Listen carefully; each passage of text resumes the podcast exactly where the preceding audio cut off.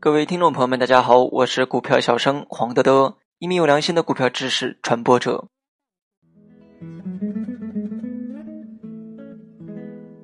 今天我们主要讲的内容是公司的竞争优势分析。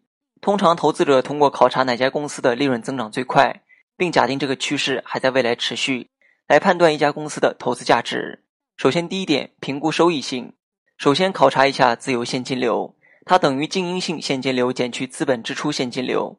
公司的自由现金流本质上是指在投资后还有资金的剩余，因为公司需要保持生意的持续兴旺。在某种意义上，自由现金流是一个公司可以每年提取但不至于损害核心业务的资金。下一步，把销售额与自由现金流分开，它将告诉你公司的每一块钱收入能转化成超额利润的比例。第二，公司的净利润怎么样？就像自由现金流可以从一个角度度量超额利润一样，净利润可以从另一个角度考察公司的盈利能力。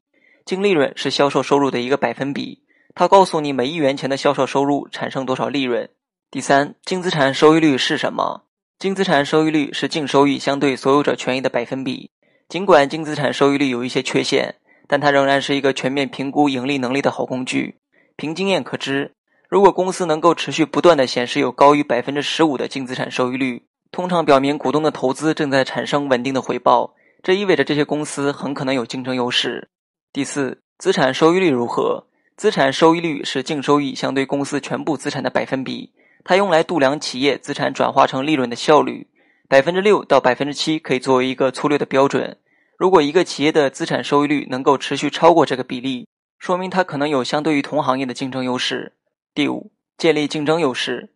一般而言，一家独立的公司要建立足够的竞争优势，有五条途径：第一，通过出众的技术和特色创造真实的产品差异化；第二，通过一个信任的品牌或声誉创造可感知的产品差异化；第三，降低成本并以更低的价格提供相应的产品和服务；第四，通过创造高的转化成本锁定消费者；第五，建立高进入壁垒，把竞争者挡在门外。好了，本期节目就到这里。详细内容你也可以在节目下方查看文字稿件。